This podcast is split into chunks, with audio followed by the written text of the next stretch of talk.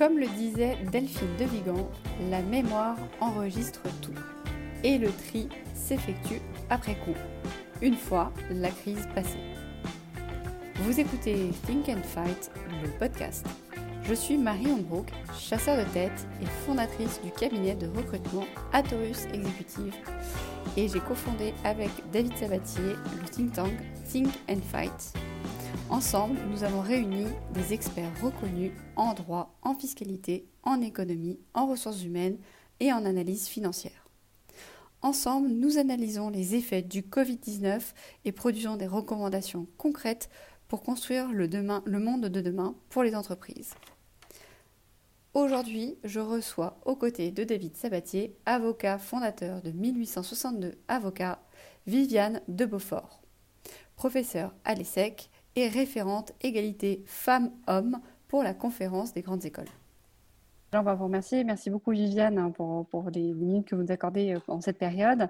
Et la première question qu'on va vous demander, est-ce que vous acceptez déjà de vous parler Je suis avant tout euh, professeur à l'ESSEC Business School, euh, professeur de droit européen depuis 30 ans. je suis devenue prof par vocation. J'étais lobbyiste à Bruxelles avant. C'est important de le savoir parce que j'ai du coup une manière à la fois de percevoir les choses, d'enseigner, de faire mes recherches en mode pratique pour influencer l'État, euh, les pouvoirs, l'Union européenne, parce que j'ai gardé ça de, ma première vie. Euh, je suis une engagée européenne convaincue et encore plus, euh, encore davantage en ce moment. Je pousse tout ce que je peux avec d'autres, mais ça ne sera peut-être pas suffisant pour que l'Union européenne non seulement ne se fragmente pas, mais ressorte grandie de, de cette terrible épreuve je me définis comme étant avant tout une personne engagée depuis, je dirais, euh, peut-être 15 ans. Non pas que je ne l'étais pas avant, mais, mais l'engagement a pris une dimension, euh, m'a mangé. En fait, je suis mangée par mes engagements. Et je dis bien mes engagements sur l'Europe, sur les femmes, envers mes étudiants, sur les startups, euh, sur la gouvernance d'entreprise. Et j'en passe et des meilleurs. Et donc, ma de prof à me permet d'être pixelisée et de pouvoir euh, essayer d'être influente et référente le plus possible dans tous les domaines où je revendique un engagement. Et alors justement, vous, là, depuis euh, quelques semaines, nous sommes confinés, et euh, vous, j'imagine, votre engagement fait que vous, êtes, vous continuez à être une workaholic, vous continuez à être très active. Quelles sont les tendances que vous avez pu voir ces derniers temps? Bizarre. Je suis quelqu'un qui suis toujours dans le faire et dans le on accélère et tout. Et là, j'ai accepté de perdre du temps pour avoir des contacts humains et je réalise que c'est du temps gagné parce que c'est le seul truc important. C'est à une phase de réflexion qui me paraît euh, cruciale, c'est la gestion humaine, euh, l'humanité que chaque professeur doit avoir. En gros, on va devenir prof, mais on est aussi coach il faut demander aux étudiants s'ils vont bien, il faut repérer s'il y en a un qui ne va pas. Les gens au fait que nous devons être encore plus humains parce que nous sommes euh, isolés. Ça, c'est la première partie. Le, deuxième sujet, c'est la fatigue euh, physique et la charge mentale de ceux qui ont des enfants et qui ont beaucoup de mal à travailler euh, avec des petits ou des moins petits. Et, et alors, pour les salariés, je crois que c'est de plus en plus pris en compte et je viens de voir ce matin euh, encore des directives, des, des ordonnances qui sont sorties sur euh, l'allègement euh, du temps de télétravail. Il y a eu des sondages qui démontrent que les gens n'arrivent pas à bosser plus de 5 heures par jour. Donc, il faut en prendre conscience. Mais moi, j'ai un énorme point d'interrogation sur les professions libérales, les indépendants et les chefs d'entreprise et TPE qui peuvent pas, euh, bah, qui sont pas protégés. Et j'ai un peu peur, plus particulièrement pour cette population-là. Top jeunes, les TPE de 5 ou 6 personnes, le monde du tourisme, ça c'est ma fille, TPE de genoux, ils ont tout fait, tout bien, ok? Euh, Ils ont de quoi survivre euh, en fonds propres, etc. Parce qu'ils étaient à peu près, ils étaient, c'était pas des situations en difficulté à l'époque, jusqu'à mi-juin au mieux, en ayant vraiment tout fait, tout ce qu'on pouvait faire. Et après. Au début de cet épisode, vous nous avez dit que cette, cette, cette, crise, c'est avant tout un test pour l'humanité. on, on survient un peu sur les, les, aspects psychologiques, justement pour ces, ces dirigeants d'entreprise et toutes ces personnes, ces freelances, etc. Est-ce que vous, vous avez peut-être des conseils ou des, des, des, propositions à faire pour justement prendre soin de ces personnes Le virus teste l'humanité. Alors, euh, d'abord parlons de, de, des humains. Et puis après, on peut peut-être parler du système. Oui. Sidération, plus ou, moins, plus ou moins importante. Il y a ensuite eu, avec mon expert comptable, mon avocat, euh, mes associés quand j'en ai, je réfléchis à ce que je peux faire et je regarde si je fais tout bien. Euh, j'en ai accompagné plusieurs. Et là, il y a une phase de découragement. Il y a une phase de découragement parce qu'ils voient les jours passer, ils ne voient pas dans les secteurs que vous avez notamment évoqués de, solutions. Parce que euh, le chômage partiel, euh, ça va un temps. parce que des prêts, si tant est qu'ils peuvent les obtenir, on vient d'évoquer le fait que ce n'est pas toujours évident, il faudra bien les rembourser et qu'ils ne voient pas comment est-ce qu'ils peuvent reconstituer euh, un chiffre d'affaires, en fait, ils n'arrivent plus à se projeter dans leur activité. Il va y avoir de la casse. Je ne parle pas de la casse pendant deux mois ou trois mois où c'est difficile, c'est une question de, voilà, de provision. Bon, ça, on peut toujours tenir avec, euh, avec un prêt, avec, en, serrant la ceinture. Je parle de la remise en question fondamentale de l'activité. Et donc, euh, les éléments de réponse, c'est comment est-ce qu'on préserve le mental et qu'on leur fait accepter que c'est un marathon? Parce qu'ils ne sont pas du tout dans ce trip-là normalement. C'est des gens qui gèrent au jour le jour, ils sont dans des courses d'obstacles. Donc le marathon, ça veut dire du coaching ou du mentoring. Et j'ai une génération dans le mode de réaction. Le monde des startups, souvent jeunes. Ok, Moi, j'ai quand même 45 startups dont je m'occupe. Donc, c'est des filles ou alors en mixte, euh, dans des secteurs qui sont beaucoup touchés, mais elles sont jeunes, elles, sont, elles ont une agilité. Il y en a qui ont déjà pensé à un nouveau business model. Il y en a qui, pour le moment, ont dit OK, pendant six mois, c'est mort. J'utilise ma plateforme pour faire du bénévolat. C'est-à-dire qu'elles se sentent utiles et qu'en fait, elles ont des moteurs pour tenir. et je vois la génération qui est la mienne. Donc, moi, je vais avoir 60 ans. Hein, donc, les 50, 60, parfois même 70. J'en ai un qui était parti à la retraite. Il a repris les commandes. Euh, péniblement de sa boîte en se disant sinon euh, c'est mort. Il avait passé, il avait passé euh, voilà, les commandes à des jeunes. Euh, Ceux-là, ils ont beaucoup plus de mal à se réinventer. Et j'essaie de leur dire, mais ce n'est pas dans leur schéma mental, donc c'est difficile. J'essaie de leur dire, parlez-en avec vos salariés, peut-être qu'ils vont trouver des idées, ceux qui sont plus jeunes, allez échanger. Ils ont, ils ont vraiment tendance à, à, intérioriser le mal-être à ne pas oser, parce que c'est dans notre génération, ça ne se faisait pas, de dire que ça ne va pas, de dire que ça va pas.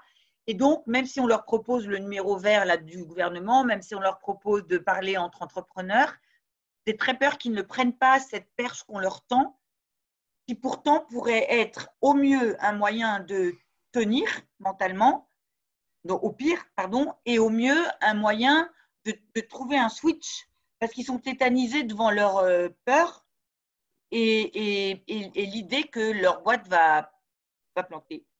Et il n'y a rien de plus horrible que, que de ne plus être dans l'action. Il n'y a rien de plus anxiogène que d'être envahi par le sentiment de risque parce que du coup, on ne bouge plus. Et quand on ne bouge plus, on ne court plus. Donc... C'est plutôt celle d'après, c'est-à-dire de dire qu'il y avait déjà une crise politique antérieure à la crise qu'on est en train de vivre, qui durait depuis deux ans avec une défiance vis à -vis des pouvoirs publics et de l'État, et est-ce que ces gens qui finalement sont frappés très fort par, euh, par la pandémie, face à une gestion de la crise qui est quand même en partie contestée, euh, euh, et où on se pose la question de savoir s'il n'y a pas eu des informations ou des fausses informations qui ont été données à certains moments, est-ce que finalement on ne va pas déboucher sur une crise politique, ou en tout cas une amplification de la crise politique qui préexistait à la crise, par des gens qui sont désespérés, comme vous les décrivez, de la situation dans laquelle ils se trouvent, et qui pourrait rejoindre euh, les rangs d'une contestation plus importante euh, face au pouvoir public. Donc la crainte importante que j'ai aujourd'hui, c'est qu'est-ce que, quelle crise politique on va vivre derrière? Hmm. alors, d'abord, juste pour reprendre les choses, vous m'aviez interrogé précédemment sur la question de l'humain. Et j'ai précisé que je voulais ensuite traiter de la question du système. Donc, euh, on y est là. La question du système. Voilà. Je suis effectivement extrêmement. Euh, je ne vais pas dire pessimiste parce que un bouleversement, euh, ça crée de la souffrance, de la douleur, ça va se compter en mort. Euh, parlons des EHPAD, nous n'en parlons pas, mais voilà, juste euh, incidemment, euh, des gens qui sont abandonnés économiquement ou, socialement. on peut rajouter à votre question la crise des banlieues, qui n'a pas été qui, qui, sort de temps en temps, mais on n'en parle pas vraiment. Mais enfin bref. Absolument. vous, vous, ne l'avez pas cité, mais on va, on va mettre le mot. Hein, c'est les gilets, les, les gilets jaunes versus. Voilà on est d'accord. Euh, alors là, je vais, prendre ma casquette de, de lobbyiste pro bono, hein, je précise. Et il s'avère, c'est est-ce que nous acceptons ou pas euh, d'être tracés? Dans quelles conditions? Donc, on a des décisions juridiques.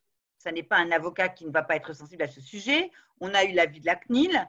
Il y a des réflexions qui sont faites euh, au niveau de la Commission européenne il y a énormément de, contre, de pour, des articles d'experts euh, juridiques, mais aussi des articles de techniciens qui expliquent qu'on ne pourra pas garantir euh, que nos données personnelles euh, ne soient pas. Deux associés au cabinet. Mon associé au cabinet, Zoé Villain, a fait une tribune dans Le Monde sur euh, la problématique euh, des données personnelles et le tracking qu'elle a publié il y a, un mois. Elle, fait des tribunes régulières, elle rédige des tribunes régulièrement pour le journal Le Monde sur les problématiques de données personnelles. Elle est très très impliquée sur ce sujet-là. Euh, bon, elle, sa conviction, c'est que même si aujourd'hui on plaide sur un débat parlementaire qui va intervenir sur les conditions de ce tracking, il est bien évident que toute percée dure. C'est-à-dire qu'à partir du moment où on met en place un tracking, on le sait de manière constante parce que c'est ce qui s'est passé systématiquement à l'occasion des, différentes crises qu'on a rencontrées où il y a eu, depuis la loi Patriote qui a été mise en place par George Bush au lendemain euh, du 11 septembre, on sait qu'à partir du moment où il y a un tracking des données personnelles, il reste dans le temps. C'est évident. Et personne n'en doute aujourd'hui. C'est pour ça que c'est un sujet de débat extrêmement intéressant c'est pour moi un sujet de lobbying puisqu'il y a les forces obscures et les forces euh, non obscures, à, chacun de choisir son camp. Je trouve que c'est un sujet qu'il faut instruire de la manière la plus, la moins émotionnelle possible. Et je ne me suis pas contentée de mon réflexe de juriste, puisque je suis juriste. Euh, j'ai aussi essayé d'aller de, chercher des, explications de techniques. Mon deuxième sujet, ben, c'est euh, business as usual euh, comme le MEDEF le prône, où euh, on change tout et on ne recommence pas, euh, certainement pas, parce que c'est un bouleversement qui permet d'accélérer un changement de notre société qui avait déjà commencé, qui s'est manifesté de manière diverse. On parlait des, contestations et, des, gilets jaunes, mais de manière plus positive, il y a aussi énormément de mobilisation de start-up euh, Tech for Good, d'ONG, euh, de la planète RSE qui prennent position. Et là, on est vraiment sur un combat. C'est dans les semaines qui se là qui, qui. C'est pas euh, le monde d'après. Hein. Le monde d'après, c'est aussi une expression à bannir. C'est maintenant qui va gagner. Et je suis extrêmement anxieuse sur les fameuses forces obscures qui ont quand même beaucoup de moyens, beaucoup d'arguments et sachant que je suis depuis longtemps euh, engagée euh, aussi sur des questions, euh, on va dire, d'écologie et de société, sur la promotion de la RSE, deuxième sujet. Et il y a un troisième sujet, alors qui est un peu plus incident par rapport à ces deux-là, qui me paraissent vraiment majeurs, quoique, c'est qu'on s'est aperçu que dans le secteur textile, dans le secteur du chocolat, dans le secteur du sucre, les lobbies, et j'utilise ce mot sciemment parce que pour moi, lobby, c'est connoté, alors que lobbying, euh, c'est quelque chose de plus neutre, un peu plus générique, euh, sont en train de profiter du fait qu'on ne regarde pas vraiment ce qu'ils font, hein, parce qu'on est tous très occupés, y compris les gouvernements, et euh, se foutent royalement des obligations liées au devoir de vigilance qu'ils avaient l'air d'avoir à peu près correctement appliquées dans leurs contrats avec les sous-traitants au Bangladesh, chez les cacaotiers, etc. J'ai identifié un sujet. eh bien, c'est faut-il, est-il temps de un, revenu, un revenu universel? Alors, on sait qu'en Espagne, il y a potentiellement effectivement la mise en place d'un revenu universel. Euh, la question qui se pose. C'est intéressant parce que dans le cadre d'une crise des liquidités, ce, ce, dont on a peur, c'est plutôt l'inverse. C'est-à-dire que euh, on sait qu'à la veille, par exemple, de la crise de 29, on avait une inégalité extrêmement forte entre les revenus les plus élevés et les revenus les plus pauvres. Cet écart s'est atténué considérablement euh, jusqu'à la fin des années 70. Oui, et puis il est remonté par la suite. Il est remonté, absolument. Il est remonté avec un salaire moyen qui est aujourd'hui, par exemple, pour un Américain, de l'ordre de 34 000 dollars, quand le salaire moyen d'un Américain de la classe moyenne était plutôt de 48 000 dollars à la fin des années 70. Et avec, de l'autre côté, un accroissement des fortunes, c'est-à-dire une concentration de plus de la moitié du PIB entre les mains de 23-24% des gens. Donc une fois qu'on a dit ça, euh, on sait qu'on se retrouve à la veille d'une crise pandémique qui est un événement de force majeure et extérieur, qui n'est pas, pas lié à la mondialisation. On se retrouve avec une inégalité très très forte entre les plus riches et les plus pauvres, et par-dessus une crise des liquidités. Ce dont on pense à ce moment-là, en cas de crise des liquidités, généralement, c'est plutôt encore un accroissement des inégalités. Parce que les plus riches sont les rois du pétrole, si je puis dire, euh, parce qu'il n'y a pas d'argent pour pouvoir financer l'économie. Donc comme il y a moins d'argent, euh, la concentration a tendance à, s'accroître. Et donc, euh, est-ce que, euh, est-ce que ça va être pire? Est-ce qu'on va avoir plus d'accroissement des inégalités entre les plus riches et les plus pauvres dans une société qui est très, très, très capitaliste, probablement moins mondialisée, puisqu'il y a eu un arrêt de la mondialisation nette du fait de la pandémie, ce qu'on, ne pensait pas possible ou est-ce qu'il va y avoir une remise en cause de, de ce statut-là, de cet état de fait-là, d'inégalité sociale. La réponse ne peut être qu'étatique. Et c'est aussi intéressant, cette espèce de... Alors, qu'on ait confiance ou pas, qu'on soit contre ou pour, euh, euh, ce que je vois au, niveau européen et étatique, euh, quand je dis étatique, c'est en France, en Allemagne, c'est une, reprise de pouvoir de l'État qu'il avait beaucoup perdu face à des entreprises privées, des grands groupes privés. Les GAFA, pour ne pas les citer, mais pas que les GAFA, ok? Les, fameuses fortunes privées dont vous parlez. Donc, une, ça veut dire que l'État-providence, l'État stratège est à nouveau dans, voilà, dans notre paysage mental, inclut l'État actionnaire, mais c'est un autre sujet, on ne peut pas tout traiter. Euh, moi, je m'en fais qu'empreinte d'un certain caractère d'autorité. Euh, il y a des arbitrages à faire. C'est pour ça que je parlais du, revenu universel. J'ai longtemps été contre parce que j'avais très peur que ça encourage des gens à ne rien foutre. Je suis quelqu'un assez euh, méritocratie, euh, faut bosser, voilà. Je réalise aujourd'hui que c'est plus le sujet, hein, c'est vraiment plus le sujet. il va y avoir, on, l'a évoqué, nombre de gens et on, on est incapable de calculer qui vont se retrouver sur le carreau sur le carreau. Sur le carreau, la réponse, c'est un revenu universel. Je pense que pour, pour des raisons sociales, pour éviter l'explosion sociale, ok? Mais aussi pour des raisons économiques, c'est-à-dire préserver un minimum, une capacité de consommation qui est aussi le seul levier pour que ben, l'économie reprenne, parce que quand on n'a pas de quoi consommer, ben, l'économie ne reprend pas. Euh, mais pour éviter ce qui quand même me chiffonnait, qui était euh, est-ce qu'on donne de l'argent comme ça aux gens à ne, entre guillemets, hein, c'est tellement dur en ce moment, ne rien faire? Je pense qu'on peut très bien euh, la sortir d'une condition qui est d'un engagement à faire 10 euh, heures, 15 heures, 20 heures, euh, c'est à discuter, de service civique dans les endroits où on a tellement besoin, tellement besoin de lien social, d'aide, et, et, déjà aujourd'hui et qui sont ces endroits qui vont en plus euh, croître de manière exponentielle puisqu'on va avoir un système économique qui n'est plus capable d'assurer, euh, au-delà des différences de rémunération, d'assurer euh, la survie, de la survie d'une population occidentale, soi-disant riche, qui se paupérise à vitesse grand V, sachant que c'était déjà le cas.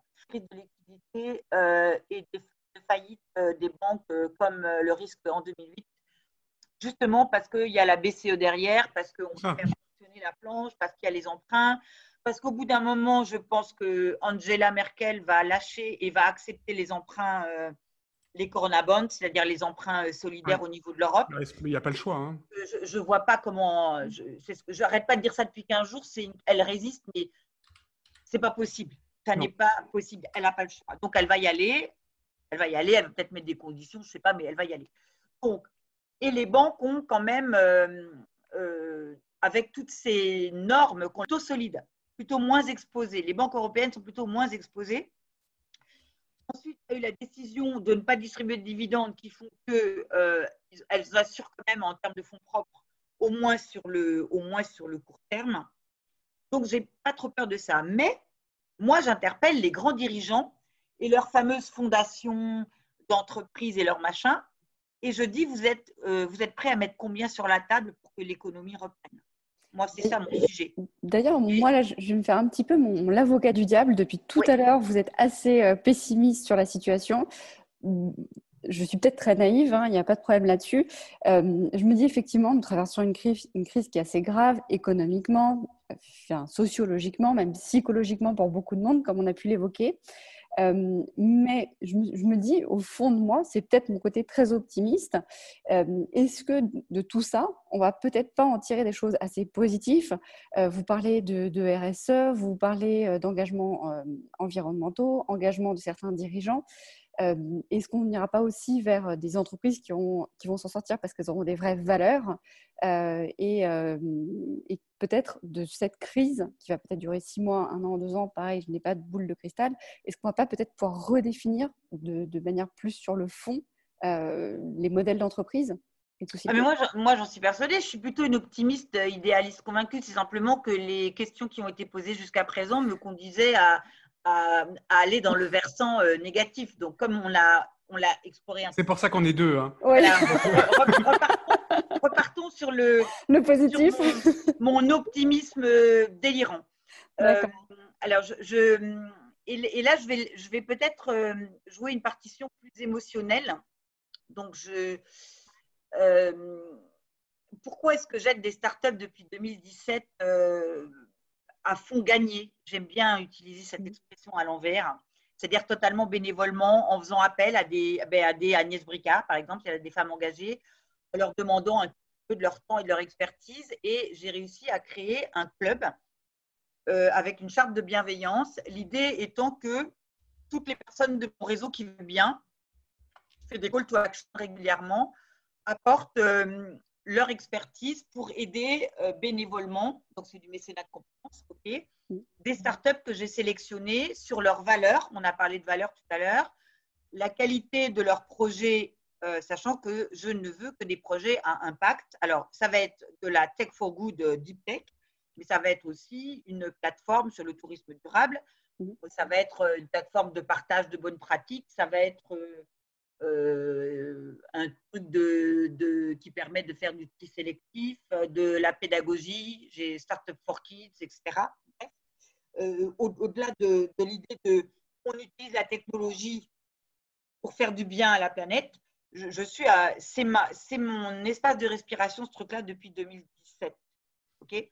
Aujourd'hui, alors que je suis submergée par mon travail, je m'accroche à passer deux heures par jour, hein, c'est pour ça que j'ai des journées un peu extensives, euh, à continuer à les aider parce que je ne veux pas que ces projets-là qui portent l'avenir euh, partent dans le décor. Il est urgent d'aider celles-là parce que c'est celles-là qui portent le monde de l'avenir. Ce sont souvent des jeunes, mais pas toujours. J'en ai qui ont ouais, la cinquantaine, j'en ai quelques-uns qui ont la cinquantaine. Pourquoi est-ce que j'ai fait ce truc-là? Parce que ça commence par c'est le moment ou jamais de soutenir toutes ces initiatives. Il ne faut pas les lâcher parce que pour moi, c'est la réponse, la réponse collective, 1 plus 1 plus 1 plus 1. Ça commence par moi, par toi, par vous, par nous, de répondre positivement à Darkface. Euh, business as usual, je recommence euh, à euh, financer l'exploitation pétrolière. Alors, au début, je disais qu'on euh, était sur le guet. on était sur le pont et qu'on pouvait choisir de revenir en arrière, là où on connaît la rive dont on vient, et on recommence euh, ce qu'on sait, ou alors on traverse et on ne sait pas, euh, on sait pas ce qu'il y a sur l'autre rive, mais il faut y aller parce que de toute façon, ça ne peut pas être pire que ce qu'on a fait. Voilà.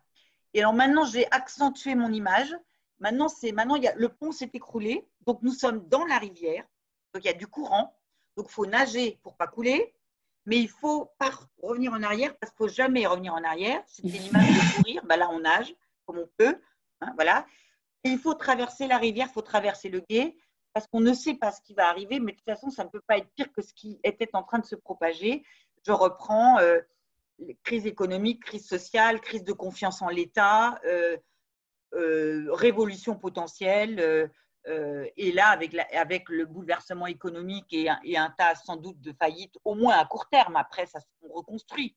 C'est comment on reconstruit autrement. Ah, une fois que j'ai dit ça, parce la, génération, les 30 ans, là, les 30 ans, 35 ans, machin, prenez les commandes. Les gens comme moi, plus vieux, on vous aide, mais on se met derrière vous parce qu'on n'a pas votre capacité d'innovation, on n'a plus votre réactivité, mais on a du réseau, on a des idées, on, a de l'expérience.